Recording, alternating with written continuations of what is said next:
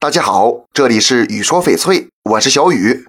最近我在网上看到一条新闻，有个人出于好奇呢，把自己的翡翠原石扔火里烧了。这种行为大家千万别学，烧原石和烧钱没什么区别。不过他运气比较好，烧的是红翡。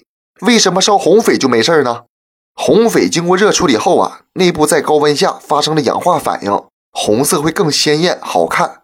大多数天然的红翡都没有这种质地，这种烧出来的红翡就是烧红翡翠。相比酸洗和染色，烧红翡翠走的是物理油画的路线，也能出 A 货证书，所以它有很大的迷惑性。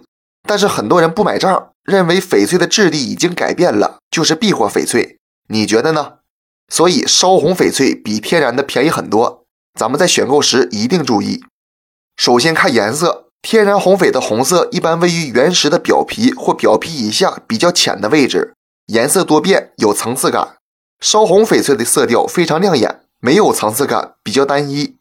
第二看质地，天然红翡的质地是肉眼可见的细腻，在不同的光下观察会有苍蝇翅，种水常为糯化底。烧红翡翠相比更粗糙，种非常干，一般整块玉石都是不透明的，颗粒感很明显。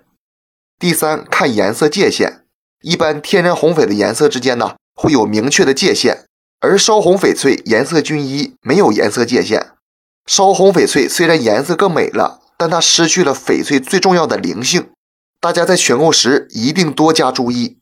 这期节目就给大家讲到这里了。小雨呢，每天都会在朋友圈更新精美、性价比高的翡翠，大家感兴趣的话，可以来我朋友圈逛逛，通过主页就可以找到我。那咱们就下一期再见了。